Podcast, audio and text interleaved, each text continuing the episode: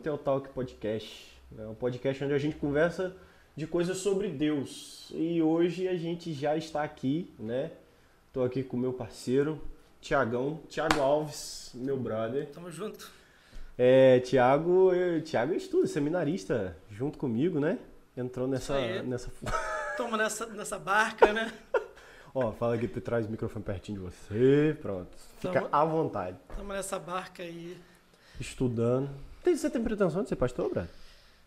Cara, eu vou te ser sincero, eu nunca me vi pastor. É mesmo? É verdade, assim, apesar de, de ter a consciência, assim, a, a, do chamado, mas sabe aquela coisa assim, as pessoas se veem na profissão, se veem, é, tipo assim, o cara é médico, se vê trabalhando no consultório, no hospital. Eu nunca me vi pastor. Não sei se eu tenho um, uma visão um pouco. É, como é que eu vou dizer assim? preconceituosa do que é um pastor, mas é, liderar uma igreja nunca me vi fazendo isso. É mesmo? Não, nunca. Aliás, vou ter ser sincero, eu não me vejo sendo pastor de uma igreja, por exemplo. que doideira, cara. Que assim, cara, Deus tem umas ideias muito mirabolantes. É né? muito louco. É, é muito exatamente. Louco. Ele aposta em umas pessoas meio improváveis, né? Então. Mas eu gosto muito da área da teologia, do estudo, é, gosto muito de ensinar. Então me vejo muito nessa área. Ah, entendi. Entendeu? Me vejo muito nessa área de estar com pessoas, porque eu sempre fiz isso. Uhum. Né? pô, se eu for, eu for recobrar a memória aqui, embora minha memória às vezes me traia, mas eu sempre trabalhei com pequenos grupos, de, desde liderando adolescentes, eh, jovens, classe de EBD, então sempre tive nesse meio. Entendi. É, ensinando de alguma forma as coisas que eu aprendia. Mas ser um pastor, aquele pastor modelo tradicional no púlpito, aquele cara que a gente já conhece, uhum. principalmente do meio batista, não, não me vejo não. Não, aí eu, tam, aí eu também não Aí eu não sei se eu tô decepcionando alguém que tá ouvindo, mas... Ah, irmão, é paciência, né? Mas, o quê? Mas eu não me vejo assim, não. Não me vejo nem de paletó e gravata. Ah, cara. não, eu também não. Eu também. A gente se vê de paletó e gravata porque é obrigado. É. Pois é, então. Pastor assim... Robson, ó, a gente te ama, tá? A gente Beijo. gosta muito do, de, da aula de homilética, agora as provas a gente não gosta muito, não. É, não faz vejo, parte, faz cara, parte. Eu não consigo, assim. É, entender que só existe esse tipo de pastor. E não existe mesmo só esse tipo de pastor, esse, esse presidente da igreja, uhum. esse líder máximo Entendi. de uma congregação.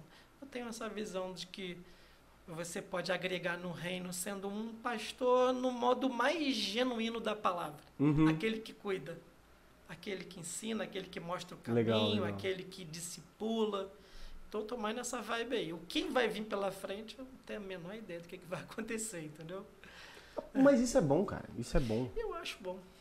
Isso é bom porque a gente, a gente meio que fica assim, fala assim, Senhor, agora é contigo, tá ligado? Tipo, o que o Senhor quiser que a gente faça, nós estamos aí. É o que Isaías fez, né? Ó, eis-me aqui. Quer me enviar? Então me envia. Tamo aí. É, eu tô nessa. Eu tô nessa muito de. Qual é o próximo capítulo? Uhum. Entendeu? Não sei. Eu acho que se eu soubesse, eu ficaria meio. Sei lá, de repente. Desanimado. Uhum. Então, assim, o fato de não saber já dá causa É aquele frisson, né? É, de, entendi. Deixa as coisas acontecerem. Então, assim. Ter a certeza do chamado é um grande conforto. Porque se Deus chamou, o problema é dele. Então, Boa. assim, tá com ele, se ele chamou, eu aceitei, Uhum. digo, disse, eis-me aqui, e agora, embora aquela coisa assim, ah, terminei o seminário, terminou nada, né? É. Você vai começar. Você, uma- ter- você termi- terminou a, a parte introdutória, né? É, você fez a, a preliminar só, você não, não- nem jogou ainda. Pode então, crer, pode crer. Mas eu tenho essa consciência do que- de que o chamado Sabe o que, que me faz lembrar? Assim, aquela coisa do, das pessoas que estão sempre projetando coisas no futuro. Tipo assim, ah, eu, quando eu chegar lá, quando uhum. eu for pastor, quando eu me formar. Uhum. Eu, há um tempo atrás, há um bom tempo atrás, eu entendi aquela coisa do, da caminhada. Uhum. Você ser enquanto caminha, entendeu? Entendi. Então, assim, eu olhando para trás, eu me vi pastor em diversos momentos, cuidando de pessoas, aconselhando, ensinando. Eu me lembro de um tempo muito bom, muito bom mesmo, lá na igreja, na primeira igreja Batista da Barra, quando fui convidado para ser professor de EBD de jovens. Cara, aquele foi um dos melhores tempos da minha vida. Assim, ter uma classe grande, uhum. muitos jovens, e poder, com aquilo que você aprendeu, com aquilo que você teve experiência, com o próprio conteúdo que te colocavam para você trabalhar, você poder somar na vida das pessoas. Uhum. Então, assim, tem a expectativa do que vem pela frente? Tem. Mas eu olho para trás e já me vi cumprindo isso. Entendi. Desde lá de trás. Aquela coisa do. Aquela passagem de Êxodo 33, se não me engano, de Moisés, quando Deus fala para Moisés: Ó, vou te dar toda a provisão, um anjo para guardar, mas eu não vou mais com vocês. Uhum. E Moisés disse: Se o Senhor não for, a gente também não vai. Porque o importante não era Canaã, mas Deus com Exato. eles. Então, assim, o que, que, é importante? Chegar lá ou ter Deus na caminhada. Caraca. Então, assim, estou muito mais tranquilo, talvez pela idade também, já não sou tão garoto assim, mas entendi que é melhor ter Deus caminhando com a gente do que chegar num determinado lugar que a gente nem sabe se chega, né? melhor caminhar, vamos, é. vamos caminhar. Então, não estou muito preocupado, não. Não sei se você está preocupado em, quando formar, já ter um convite, alguma coisa já. Não, que, e que para começar, eu, eu. Você me conhece. A, a, gente, a gente pensa parecido em muita coisa, sim, né, cara? Sim. A gente tem uma linha de pensamento bem, bem alinhada e isso e você sabe assim, primeiro, esse negócio de convite para a igreja é coisa de batista. e eu não me vejo batista por muito tempo depois da formatura, não. Aquele batista institucionalizado. Não consigo, uhum. não consigo. E aí eu, a, a, qual que é a minha preocupação? A minha preocupação é formou eu, o que eu quero assim. Acho que é, é para dar um pouco de alegria pro meu pai, é para poder ter uma carteirinha, tal, tal. Não, eu sou pastor, pelo menos batista, eu sou pastor. Olha aqui, rapaz. É, isso é eu, eu acho isso importante, mas é, é, eu quero fazer, tipo, né, o tal do concílio, o culto de consagração. Eu quero tudo, quero, quero tudo certinho, Sim. entendeu? Quero planejar o culto da minha, da minha consagração, porque eu acho que é, é importante. É um tradicionalismo? É. Eu ligo para tradicionalismo? Não. Mas isso é, é algo que eu acho bacana. Sim. Acho bonito. Né? E aí eu tenho vontade de fazer isso. O que vier depois disso é com Deus, cara. Se eu vou continuar na mesma igreja, se eu vou atuar naquela igreja como um pastor, se eu vou atuar naquela igreja como um pastor de algum ministério, se eu não for atuar como pastor, o, o que me importa, cara, e, e é uma tecla que eu tenho batido em cima muitas vezes com as pessoas com quem eu converso, é o seguinte, brother, o dentro da igreja não é importante. O pastor ele é importante para dentro da igreja. Só que o que importa para o crente não é o que está dentro da igreja, é o que está fora. Uhum. Entendeu? A gente precisa olhar para fora para trazer para dentro da igreja para ter o motivo de ter um pastor. Sim. Então, com o que, que eu estou preocupado? Pregar o evangelho a toda criatura que me vier pela frente, uhum. entendeu? E é isso. Cara, sabe? e assim, e se a gente olhasse assim para, sei lá, vou até ser um pouco mais longo, três, quatro anos atrás, a gente sequer imaginaria estar vivendo tudo que a gente está vivendo hoje. Não sei se a palavra certa é reinventar, mas tendo que buscar novas formas de alcançar as pessoas, uhum, de, de, uhum, de, entrar na casa das pessoas. Hoje você não pode visitar ninguém. Muita gente não quer receber você, está com medo de receber. É, aquela coisa de célula, culto nos lares. Será que isso ainda existe ainda com, com, com pandemia? Muitas pessoas já não realizam mais isso. Como que a gente vai fazer? O que, que a gente vai fazer para continuar entrando com a palavra na casa das pessoas, acessando as pessoas, no coração das pessoas? E eu acho que aqui já tem ferramenta suficiente, né, ou importante demais para pensar esse trabalho. Uhum. Será que um pastor é só aquele que está dentro realmente de um ambiente religioso, eclesiástico, cumprindo aquelas prerrogativas que a gente aprende no seminário, Uhum. né? naquelas disciplinas de administração eclesiástica, né? aquelas disciplinas mais institucionais Uhum. do que é ser um pastor, um líder religioso. Que, o que não significa que tá errado. Não, não é tem isso. Que, tem que ter mesmo. Mas acho que a própria dinâmica da É, vida, né? exatamente, E do que exatamente. mudou no mundo, a gente precisa buscar caminhos de alcançar as pessoas. Acho que você falou a frase, para mim, a mais importante. Eu quero é continuar pregando o evangelho, Exatamente. que é a essência. A forma, a gente vai buscar, igual o- um rio quando começa a buscar lugar para passar, né? Criar os atalhos e, e mas chegar ao final. Então, eu tô na mesma pegada, cara. Eu, eu assim, gosto muito de ler e gosto muito de escrever. E eu aprendi muito isso, a desenvolver isso, mas na faculdade de jornalismo. A gente às vezes reclama, né, quando fala, eu até brinco às vezes com minhas filhas, quando vai passar pelo Enem, ah, tem que fazer redação. Eu falei, cara, eu fiz faculdade de jornalismo, eu tive nove disciplinas de redação.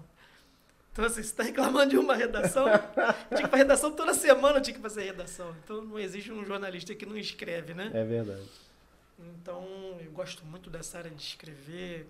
Talvez eu me veja produzindo alguma coisa textual. Eu ia te perguntar isso, cara. Porque assim, o meu pai ele fala o seguinte: é... o pessoal que vai pra seminário sai de seminário e logo diz, não, eu sou teólogo, pô. Eu sou teólogo. Bacharel. Teólogo, é o caramba. Aí meu pai fala assim: eu não sou teólogo, eu sou pastor. É. Teólogo é quem produz teologia. Você tem que produzir teologia, Uhum. né? E aí, é, eu mesmo, eu desenvolvi um, um estudo em cinco ou seis capítulos acerca do plano de salvação. E eu tenho vontade, cara, de, de transformar isso num livreto para discipulado, de Sim. novos convertidos. E aí é, a gente tem visto uma, uma necessidade da gente fazer um material de treinamento para líderes, para diáconos e tal. E aí eu penso assim, assim, poxa, então quer dizer que eu me tornei um teólogo? Mas peraí, porque eu não me considero. Eu tá? não. Eu não sou um cara que, tipo, fica lendo, ah, não, porque eu leio Spurgeon, eu leio Schaefer e tal. Hum. Cara, eu. Entendeu? Eu gosto de ver o, o que vai me ajudar naquilo que eu já estou fazendo. Uhum. Eu não sou o cara que fala assim, nossa, que vontade de ler um livro de teologia sistemática. Nada disso. É, vontade também não tenho, não, de ler esses livros, não. Mas eu, é bom tê-los à mão para sempre você estar Isso, consultando, Isso aí, você assim, isso aí. Porque o mundo tem demandado muita coisa, tem muita doideira, cara. Se- Tem, Se chamando mano. de igreja aí, né? Tem muita loucura, tem muita coisa. Hoje eu vi uma postagem, foi até daquele pastor Tiago Santana, o Tiago Alicerce. Ah, eu sei quem é. E ele postou sobre o caso do Jim Jones, um pastor americano, acho que na década de 70, 80, que liderou uma seita que teve suicídio em massa. Então, assim, como que uma pessoa tem uma capacitação, uma capacidade tão grande de incutir na cabeça das pessoas que encontrar Deus é se suicidar? Olha que coisa bizarra, em re- resumindo, grosso modo, a história. E tem muita coisa louca por aí que a gente precisa combater. Mas como que a gente vai combater sem a gente, se a gente não conhecer? Então, assim, eu gosto dessa área de estudar, eu fico, eu fico encucado, eu fico é, incomodado com, com coisas que estão sendo ensinadas, eu, eu me sinto no, no papel de em algum momento, ter oportunidade de combater isso. Como? Deus me proporcionou fazer faculdade de jornalismo, fiz o seminário de teologia. Em algum lugar isso vai desembocar. Sim. Eu sim. vejo, né? Não sei como, mas em al- algum lugar isso vai desembocar. Porque a gente tem uma responsabilidade. É, é assim. Ter feito o seminário é, parece assim aquela coisa assim, ah não, é- essa é a parte mais fácil. E de fato é a parte mais fácil Não tem dúvida. né? É a parte mais fácil. Você tem um exemplo maior, porque seu pai é pastor, então muitas das coisas que ele vivencia ou vivenciou, você sabe. Você tem a, a- o contato mais direto e sabe as durezas, né? as enormes pedras do caminho de um, de um ministério pastoral. E só gente muito doida que quer isso, né? Só gente, assim, completamente Pancada das ideias. Desapegada louca- mesmo. Exatamente. que quer um- um- uma parada dessa. Mas é, é- o meu pai, ele fala pra todo mundo. Ele fala assim... Ele tá comigo, "É, esse aqui é meu filho, Gabriel. Vai ser pastor. Eu não queria isso pra vida dele, não, né? Mas... Aí eu, aí eu falo pra ele, assim, mas eu também não queria, entendeu? É. Eu queria ser arquiteto, cara. Eu não queria ser pastor, eu queria ser arquiteto. Só que aí eu, falei assim, mãe, mas por que você mudou de ideia? Eu falei assim, mano, não, Não é, é não é gente, tá ligado? É- é- é- eu acho muito interessante a vida de quem. A vida do cristão de verdade, ela é assim. Não é ele que rege a vida dele, entendeu? É Deus. Você vê, quando você pega um cara assim, igual o, o profeta Jeremias, você vai ler o capítulo 20 lá de- do profeta Jeremias, ele tá acusando Deus de o ter enganado. Olha que o troço já, já começa num papo meio atravessado, né? Os caras não tinham muito medo de morrer, não, né? Tinha nada. Pô, Senhor, tu me enganaste. Verso 7. Você me escolheu no ventre da minha mãe. Nem, nem opção de dizer que eu não queria, não tive. Já me escolheu lá. Aí eu vou pregar, aí eu sou alvo de chacota, de zombaria. Eu não posso falar nada daquilo que o senhor mandou eu falar, que eu sou perseguido. Então, tipo assim, é, é- é legal a Bíblia colocar isso, assim, expor essa, essa humanidade do profeta, dizendo assim, pô, tô cansado, eu não quero mais isso. Eu, eu assim, eu, eu tô de saco cheio de ser profeta, porque não, eu não ganho nada com isso, pelo contrário, eu só perco. Aí o cara, olha só, ele ainda tem assim a ousadia de falar assim, maldito o dia que o meu pai, que a minha mãe disse para meu pai que estava grávida de mim. olha que louco. Por quê? O cara não tá aguentando mais, ele O tá pedindo tá- arrego. O cara não tá suportando. Mas, olha só, Uma mesmo, parada que não foi ele que escolheu, entendeu? ao mesmo tempo que ele diz, mas quando eu penso em desistir, vem um fogo dentro de mim e começa a me consumir. Né? Eu acho que daí foi até que tirar aquela música né, do Deixa Queimar. Tomara que tenha sido, né? Tomara que... eu tô querendo ajudar os caras. pô. É, tomara que tenha sido, né? Então, assim, é, é um... Parece uma bipolaridade, né? Paulo diz que quem escolhe o episcopado, grande obra deseja. Almeja, exato. almeja. Mas ao mesmo tempo, meu amigo não tem para onde correr. Jonas tentou fugir, cara, mas não Exatamente. deu muito certo, não. Aí é aquele papo que os calvinistas ficam doidos. Tá vendo a predestinação? É. Eu gosto dos amigos calvinistas. Ah, mas, eles são legais, eles são legais. Eu gosto muito de rir da cara deles. É muito legal. Mentira, gente, brincadeira. brincadeira, gente. A gente tá só de brincadeirinha aqui, tá bom? Não tem nada disso, não. A gente é, aprendi com o professor Cláudio, lá do seminário, que há- bons pensamentos em todas as vertentes. Ah, sem dúvida. É... Eu tento examinar tudo. E reter o que é bom, igual. é, não. Eu não tenho tudo. dúvidas disso. E, e, e a gente aprende a fazer isso no seminário. Né? A gente aprende, ou deveria aprender, né? Depende de quem estamos falando. Deveria aprender a não escolher uma vertente fixa para basear a vida, né? Mas examinar todas e formar a sua própria. Né? É, Eu gosto daquela coisa assim. é, você sempre valorizar os pontos que aproximam Uhum. você das pessoas. Assim. Eu tenho amigos, pastores, parentes que são calvinistas. Eu, embora não confesse essa essa linha teológica, mas eu prefiro ressaltar sempre aquilo que nos une, e o que nos une é sempre maior do que as divergências, Sim. né? Sim. Sempre. Então, não vou ter problema, espero, em relação a isso. Embora uma vez um certo amigo nosso, é, eu falei numa aula no seminário assim. Eu falei alguma. Eu, fui um pouco assim, exagerado, como você foi agora com os calvinistas. Aí ele fez assim também, bateu, não, a gente precisa conversar um pouquinho. Ah, é? Algo me diz que eu já sei até quem é. Deixa isso quieto. Mas é isso, cara. Eu acho que o ministério pastoral, seja lá em que vertente for, em que caminho for, em que igreja for, se nem tiver igreja, assim, uhum. vamos dizer assim, igreja institucionalizada, porque o mundo está mudando tanto, tanto, que eu não sei se vai ter igreja ali na frente com esse monte de lei que tem sido votada na penumbra uhum. aí para começar a cercear liberdades embora não esteja acontecendo ainda em grande escala no nosso país, mas em muitos países ditos. Já está. Já tem muita coisa tramitando. Peraí, é, o que, que você vai pregar? Ah, você vai pregar isso? Não, não, você não pode pregar isso.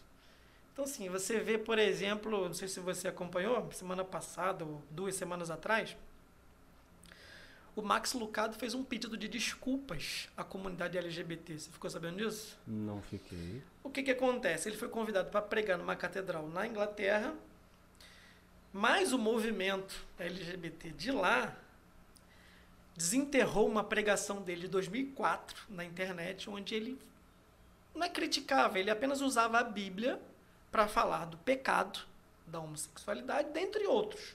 Mas ele falava, ele segundo a Bíblia, Deus condena e aquilo, e aquilo tudo que a gente já sabe.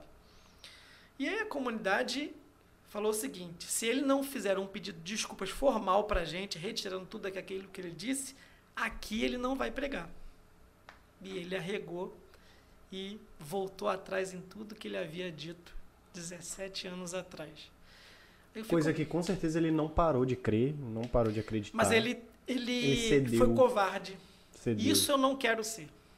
É, eu também não. E eu não sei se as pessoas estão preparadas para quando chegar esse momento, por exemplo, chegou para ele, embora não tenha sido de forma violenta, mas foi feito uma ameaça. Foi uma censura. Censura, é. é. Tipo assim, você é não pode censura. pregar isso. Você não pode condenar, porque a Bíblia diz que isso é pecado. Aí ele foi, fez uma carta com um pedido de desculpas, eu digo, eu não quero terminar a minha vida negando tudo aquilo que a Bíblia disse que era verdade. Exatamente. Sabe? Embora, a que preço? Qual é o preço de você manter-se fiel até o fim? A própria Bíblia diz: a coroa da vida. Seja fiel até a morte, e da-te a coroa da vida. Aí eu pergunto, cara, o que, que adianta você militar a vida inteira e no final você se acovardar. É Quantos né? livros do Max Lucado abençoaram pessoas, como a própria minha vida, de diversas pessoas. A minha vida. Aí você chega no final da vida, esse cara aqui recuou, resolveu. É aquilo que eu chamo de assim, apostatar do púlpito. É você ter, fazer, é, praticar uma apostasia e continuar pregando.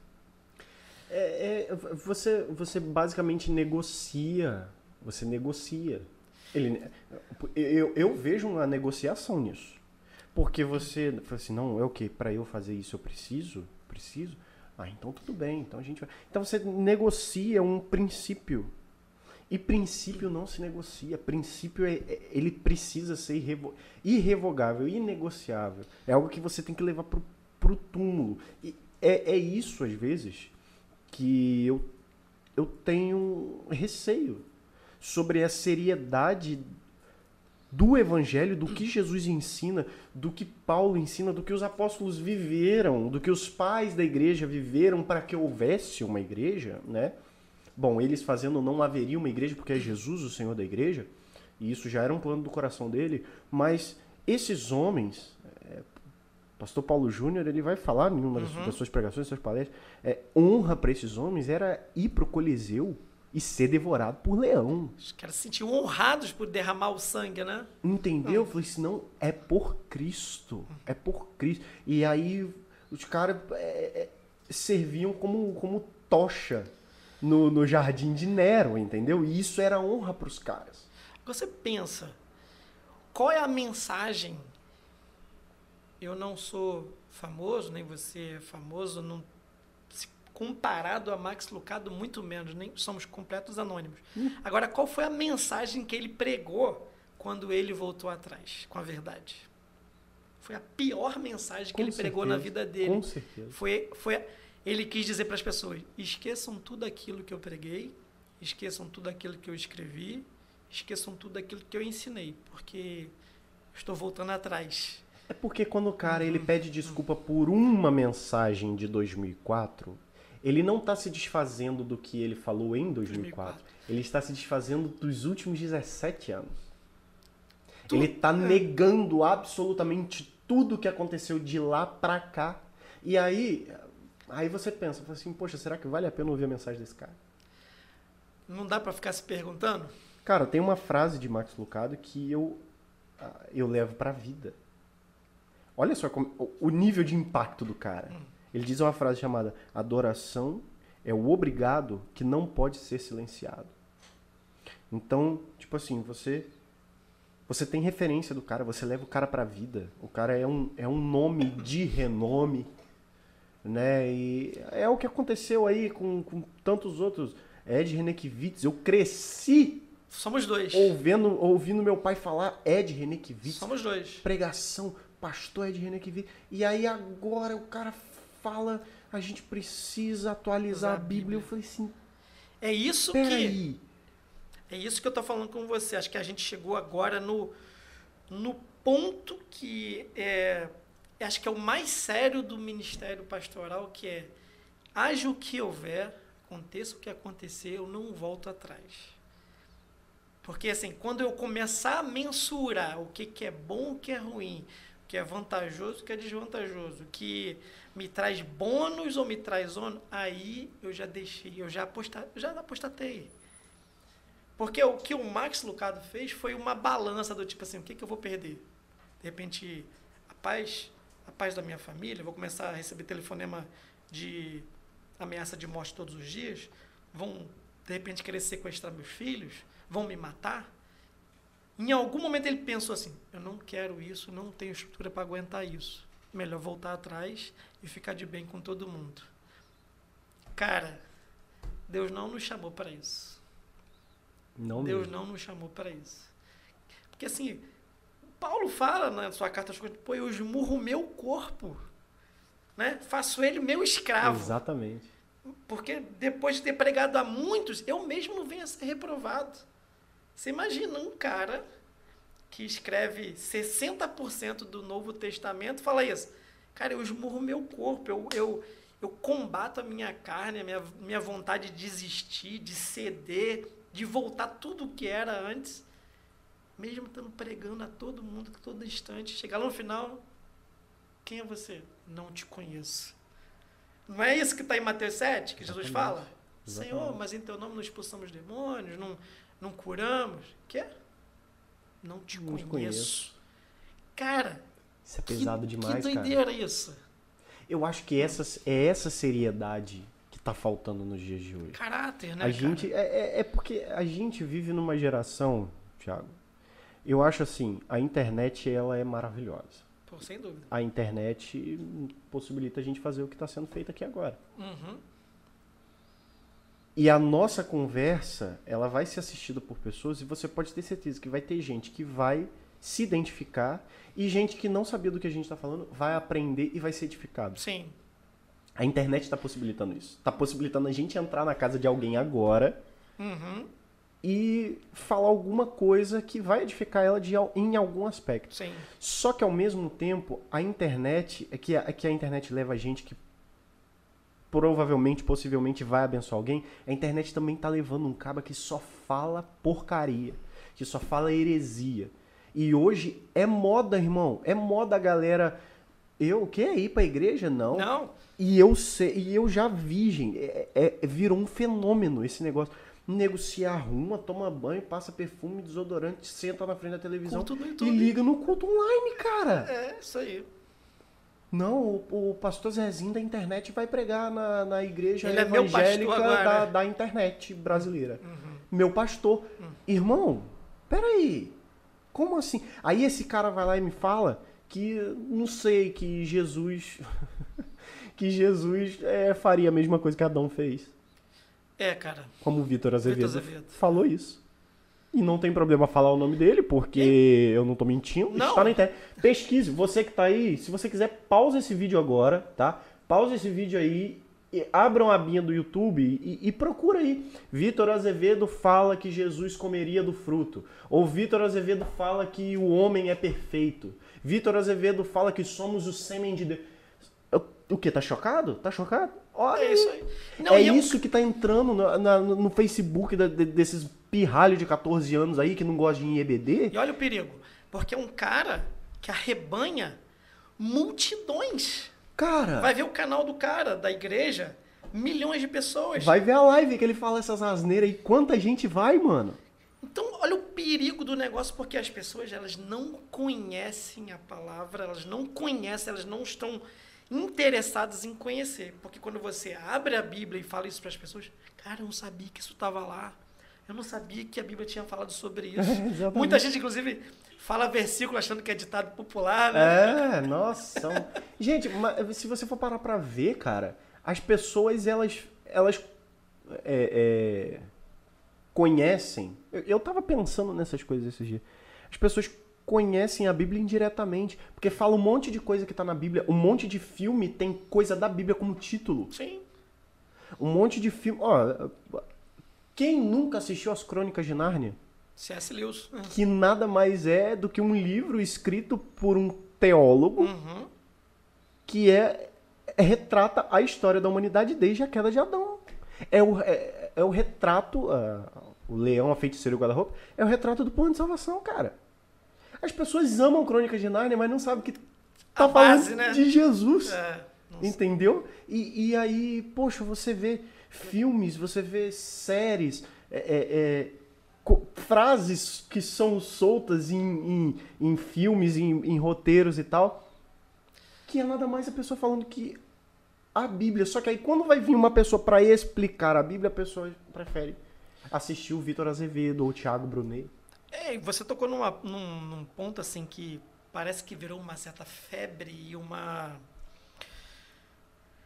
Sei, cara, acho que a teologia da prosperidade ela, ela cansou tanto as pessoas que ela precisou se reinventar. Agora é teologia coach. Coach, exatamente. Né? Porque ela veio com uma nova roupagem, ela veio mais bonitinha, mais sofisticada, mas é a É. mesma conversa É. exposta de um modo diferente. E as pessoas o quê? Elas são apaixonadas por aquela, por aquela fala emocional, aquela fala suave, macia, que agrada o seu coração. Cara, eu aprendi uma coisa. Eu aprendi e tento pregar isso quando eu estou no púlpito. Se você sair desse culto hoje feliz, todo felizinho, todo alegrinho, cara, alguma coisa estava errada, eu falei coisas que não era para ter dito. Porque você tem que sair todo culto desafiado a mudar alguma Com coisa na certeza. sua vida. Você tem que sair quebrantado, até entristecido. Porque o apóstolo Paulo diz que existe aquela tristeza para arrependimento, né? Sim. É, Você, caramba, poxa, eu vacilei nisso mesmo, o que ele está falando é verdade. Eu preciso me arrepender, eu preciso mudar isso. Você vai para o culto. Ah, eu quero ver, eu quero me sentir bem. Eu quero ver o que ele vai falar para mim hoje. né? Você pega essa galera da fala macia, fundo musical, pá, o pessoal chora, aquela coisa toda. Aí, segunda, sábado, o cara Pinta, Pinta e borda. Domingo o cara volta. Quero mais uma palavra. É igual um viciado, né, cara? É, É. igual um viciado. Não, Mas é interessante, cara, que assim, é, é- se você for, for parar pra analisar. é- é- porque assim, é- é- eu vejo que existem muitas pessoas. Eu, eu, às vezes embolo pra falar, porque a minha cabeça ela vai fervilhando pensando, tanto. né? Você... Mas assim, eu vejo que é, nem todas, nem todos os discursos. Eu não sou a favor da teologia.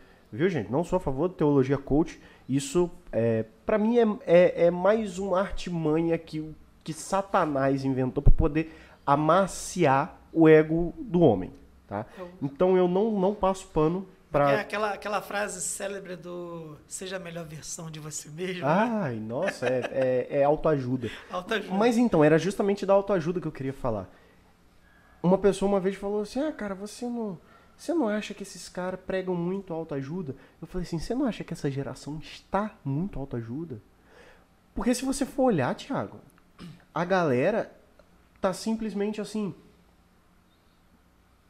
Qualquer coisa é crise de ansiedade, é depressão, é um negócio assim. Não tô desmerecendo Sim, quem sente, mas problemas. assim.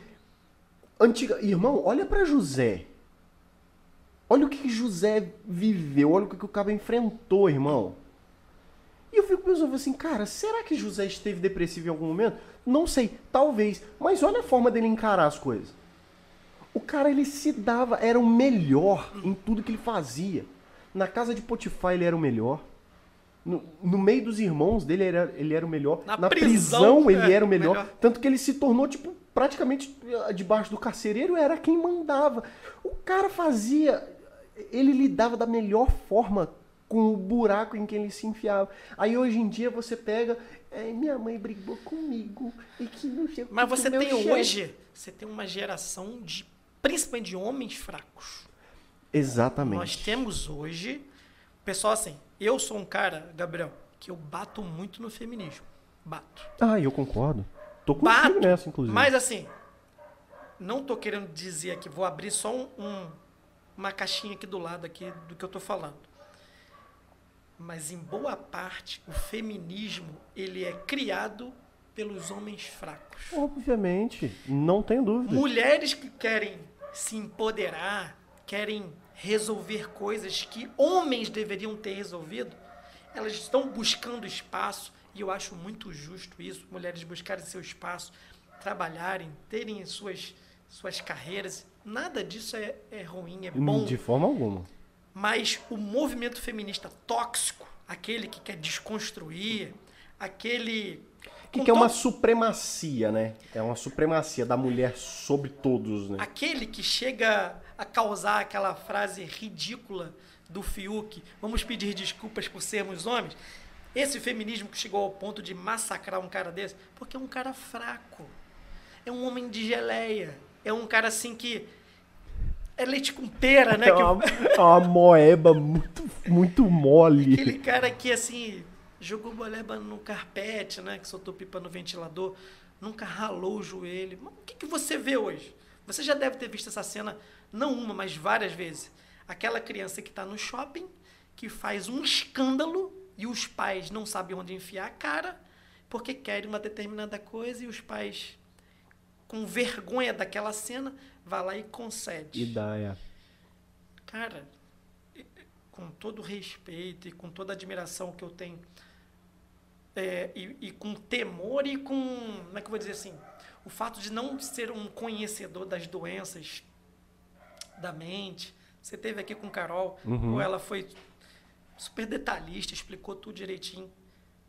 Mas aquela frase, no meu tempo, não existia esse monte de criança em depressão, esse monte de adolescente tentando suicídio, esse monte de homem fraco porque sofre bullying.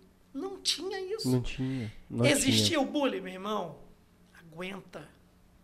Tinha um, algumas pessoas que tinham uma, uma probabilidade de sofrer mais com isso. Claro, sempre teve. Cara, mas o que é hoje, você chama alguém ali de qualquer coisa depreciativo, vou contar pra minha mãe, de depressão. Cara, vou te contar uma história. Quando eu era moleque, eu tava no pré. Eu contei essa história pra Letícia já.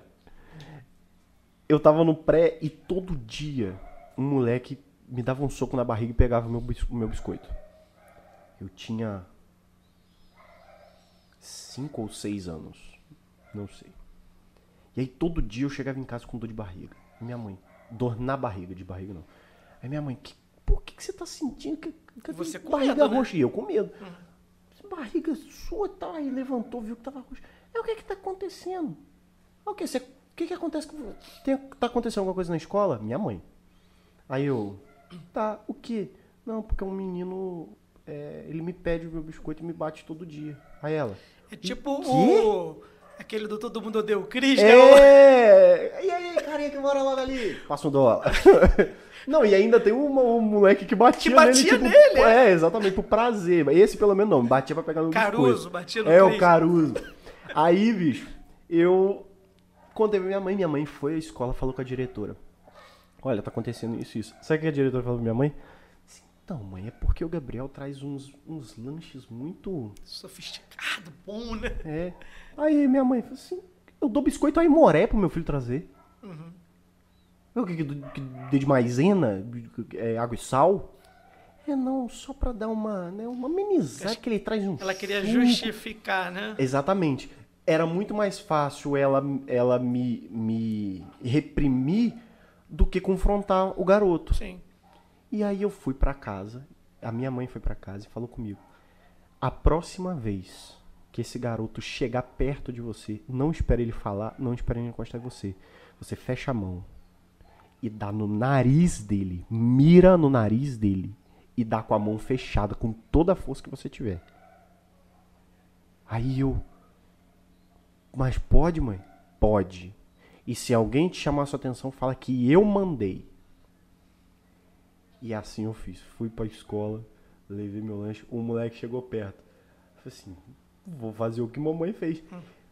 Trau! No pau do nariz do moleque. O moleque nunca olhou na minha cara mais. Nunca. E aí, velho, trazer, contextualizando agora, né? Cara, resolva seus problemas. Lide com seus BO, cara. Resolva seus problemas. Entendeu? Lide com. os- Ó, eu, eu tive é, um trabalho agora, eu trabalhei um ano e cinco meses numa clínica aqui de Macaco, eu não vou falar o nome, mas quem me conhece sabe. E eu trabalhava como plantonista no hospital da Unimed por essa clínica. E ah, ah, havia um abuso monstruoso por, por parte da coordenação. Mas um abuso assim que eu não sei te te relatar. Uhum. E aí vieram conversar comigo algumas vezes. Veio um, um, um, um coordena- um coordenador meu lá, que é meio esquisito. Aí ele veio e falou, falei assim, não, Gabriel, porque você não pode fazer isso. Eu falei assim, engraçado que eu não posso, mas fulano de tal, você, ciclana, beltrano, vocês podem. Eu não posso. Por quê? Eu sou pior do que, do que vocês? Eu sou pior do que ciclano, que beltrano, que fulano? Eu falei assim, não, isso é uma regra, tanto pra você quanto pra eles. Eu falei assim, é, mas eu só vejo vocês vindo falar comigo. Assim, ah, você, ju- você tá justificando seu erro? Não, não estou justificando meu erro. Só que não pode ter, ter dois pesos, duas medidas aqui, ué. Uhum. Eu não tô fazendo favor pra vocês, eu tô trabalhando, eu tô fazendo por merecer o meu salário. Aí eu falei assim, ó, Gabriel, você vai ter que ceder, aí você escolhe. Eu falei assim, eu não vou ceder. Porque princípio eu não negocio. Entendeu? Eu falei assim, ah, então. Então tá bom. Aí eu fui mandado embora. Fui mandado embora feliz. Assim, tranquilo com minha consciência. Porque, irmão, segura seus BO, irmão. Segura as, a- as trolhas. Mas os pais hoje não têm ensinado as crianças a ser assim. Exato. O problema vem daí. Primeiro que os pais nem têm mais tempo para educar filho. Filho não é educado mais por pai e mãe. Não. Criança que chega na escola hoje que tem um- uma parada dessa para resolver, ela não sabe o que fazer. Pô, eu fui, eu fui educado em escola pública mesmo. Escola pública é outro universo. Dois. E eu passei por essa questão de, de bullying aí, de, de, de querer me bater. Beleza, quer me bater? Eu ia em casa, contava para meus irmãos, meus pais, e resolvia o problema e o ano fluía normalmente. Hoje em dia, você, as crianças elas são massacradas o ano inteirinho, estão com problemas psicológicos, não querem mais saber de escola, não conseguem mais se concentrar nas aulas. Quando Não come direito. não come direito. Quando você vai descobrir a fundo, era um problema que estava lá atrás, que não foi Exatamente. tratado. Cara, o que, que a gente está vendo hoje? Recapitulando o que a gente estava falando. O reflexo dentro das nossas próprias igrejas, dos líderes, dos pastores, É, exatamente. dos pastores blogueirinhos. A minha mãe tava falando pra mim hoje, assim, cara, eu fui educada, sexualmente falando, pela minha líder das mensageiras do rei, porque minha mãe não conversava comigo. Pô, aí, vamos dizer assim, menos mal ainda, né? Não é? Porque hoje é, pelo menos assim. Porque eu- hoje a gente não tem mais hoje é quem só, faça isso. são as youtubers que, que edu- deseducam as meninas. E, Exato. Né? Aí hoje é quem? Hoje é o Lucas Neto, é o Felipe Neto, hoje é Castanhari que faz. Não, eu quero fazer vídeo de história pra educar. Irmão, não é teu papel, não é papel do YouTube educar. O, you- o papel do YouTube é entreter. Na verdade, youtuber agora é um papel, né? Porque É. antigamente nem tinha isso. Mas, poxa, o o que que o cara vai. Cara, eu, eu- YouTube pra mim era o Felipe Neto falando mal do Justin Bieber na frente da câmera há, há 11 anos atrás. Pra mim, YouTube é Cauê Moura falando groselha em preto e branco na frente de uma câmera. Entendeu? Era nego fazendo graça. Era mundo canibal fazendo havaiana de pau. Havaiana de pau. Isso pra mim era internet. Uhum. Aí hoje a internet é o quê? Não, hoje a internet é um lugar que nós temos que conscientizar. Politicamente temos- correto. É politicamente. é, aí, aí vem é, politicamente correto, é censura, é, é liberdade, Cancelamento. liberdade de expressão quando me convém. Quando não me convém, a gente cancela. É isso aí. Internet hoje virou isso, cara. Tá um saco, né, cara? Nossa, tá um inferno isso. Tá um inferno. ah, e, cara, ai, eu gostava quando o BBB era só na televisão. O BBB agora tá em tudo que é lugar, irmão. Que ódio que eu tenho desse negócio. Cara, eu nem sei o que, que acontece nesse lugar. Se... Eu sei porque tá em todo lugar, Thiago. Eu não até até janeiro desse ano eu não sabia o que era Lumena, o que era Carol com K. Eu não sabia, não sabia. Agora você vai na padaria, o pessoal tá falando nisso, né? Fiuk pra mim era o cara, era o filho, O filho do Fábio Fábio Júnior, que o Felipe Neto falava mal dele há 11 anos atrás, quando era bom. Aí hoje é amiguinho, aí hoje o cara tá fazendo vídeo defendendo Fiuk, porque realmente... Cara, Irmão, olha, tá vou- difícil, eu vou falar pra você cara. assim, o que mais me preocupa é não sei, não é nem a existência desses caras, o que eles pregam, mas o fato de nós termos uma igreja hoje tão rasa, tão, tão carente de um, de um conhecimento mais aprofundado, não só conhecimento, mas de uma experiência É. mais profunda com Deus, com Cristo, você vê uma galera assim muito oba-oba. Há uns um, dois anos atrás estava na modinha ser cristão no meio dos artistas. É. Né? É artista. Até tem um, um cara que eu sigo que ele fala assim, pô, as meninas querem postar decote com Salmo 23, né? Então assim. pô, bicho. Não dá. As crentes, né? Quer postar decote com Salmo 23. É foto na praia com, com Jesus falando. Então, assim, a gente está sofrendo de uma geração assim, muito rasa. Em Que, tudo, que, em todos é, os aspectos. que é manobrada muito facilmente. Aí eu queria até entrar num assunto que é até meio espinhoso, que é sendo manobrada pelos próprios líderes mau caráter. Isso. É porque, assim, é, é, é- eu, é porque eu vejo acontecer. é porque. Ai, cara, olha. É papo, viu? É porque o que que tá acontecendo? É, é aquele. Você já viu aquela. Você já deve ter ouvido aquela. Uma analogia que é feito. É, tempos difíceis geram homens fortes. Homens fortes geram tempos é, bons. Homens, Tempos é, tempos bons bons geram homens fracos. fracos. E homens fracos geram tempos difíceis. É isso aí. É esse ciclo. É exatamente isso que acontece. Por quê?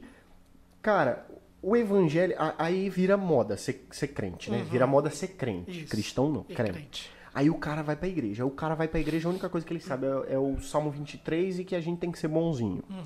Aí o cara vê que esse cara é muito empenhado na igreja, aí bota esse cara como diácono, como líder, como pastor, seja lá o que for. Sim. Ah. Aí esse cara que não sabe nada vezes nada, elevado à potência, esse cara vai ser líder. E ele vai ensinar o quê? Nada, porque ele não sabe nada. E aí esse cara vai gerar uma geração que não sabe nada.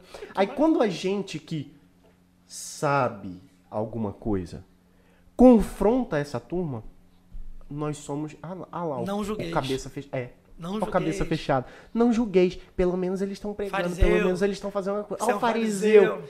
Você estu... Você. Um cara. Crentão. Esses dias eu, eu, eu tava debatendo com um cara na internet.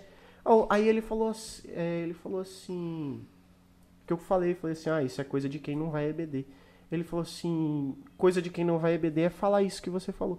Eu falei assim, amigo, eu sou, eu sou assíduo na EBD Uhum. e eu tô graduando teologia. Sei lá, o cara gosta de, de botar a banca. Eu falei assim, irmão, não é Você tá botar a vendo? banca. Eu tô estudando pra poder te Por rebater. que como as pessoas estão sempre ofendidinhas? Sempre tem. Se- nada do que você vai dizer vai agradar. Mas o que que acontece assim? Quando você quer confrontar alguma coisa, principalmente hoje, você quer confrontar alguma coisa, as pessoas falam assim: "Ah, que moral que você tem pra confrontar?". Tipo assim, elas não aceitam Não. que você tem uma vida reta. Exato. Elas não aceitam e não querem entender que você é alguém comprometido com Cristo, com Deus, que você você é, uma pessoa transparente, que você tem uma vida de caráter. Porque elas estão se baseando nelas. Tipo assim, e se eu sou mau caráter, ele também é. É, E exatamente. quem é ele para me, pra me julgar, né? Não julguei. Não julgueis. Olha que engraçado, porque nesse, nesse mesmo capítulo do Não Julgueis, Jesus fala assim: não dê pérola aos porcos. Exatamente. E o que, que é isso? Pô, não fica dando coisa preciosa pra essa galera que vai pisar em cima. Já, você já tá fazendo um juízo. Tipo assim, o próprio evangelho, a pregação do evangelho já é um juízo. É Exatamente. isso? Quando você confronta alguém a mudar de vida, a largar o pecado, já não é um, não é um juízo isso? Não, e, e detalhe que Jesus ele vai falar não julgueis e ele vai explicar o contexto do julgamento que ele tá falando.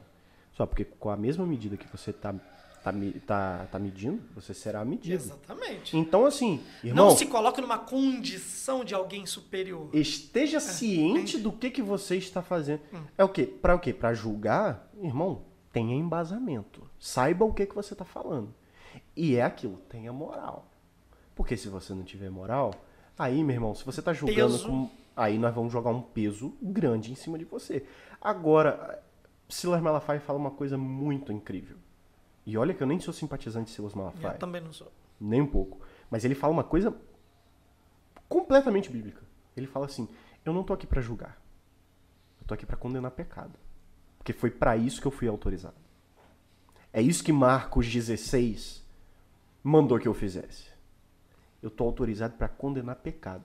Irmão, se você tá pecando, eu vou denunciar o teu pecado, porque ele está te condenando. Eu não tô aqui pra te condenar, eu tô aqui pra condenar o teu pecado. Em nome de Jesus.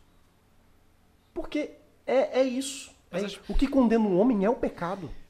Mas a gente, a gente tá numa geração que as pessoas não aceitam que você fale nada delas. Não. O pecado ficou bonito. Nada delas. Você não pode fazer nenhum tipo de crítica ou querer exortar.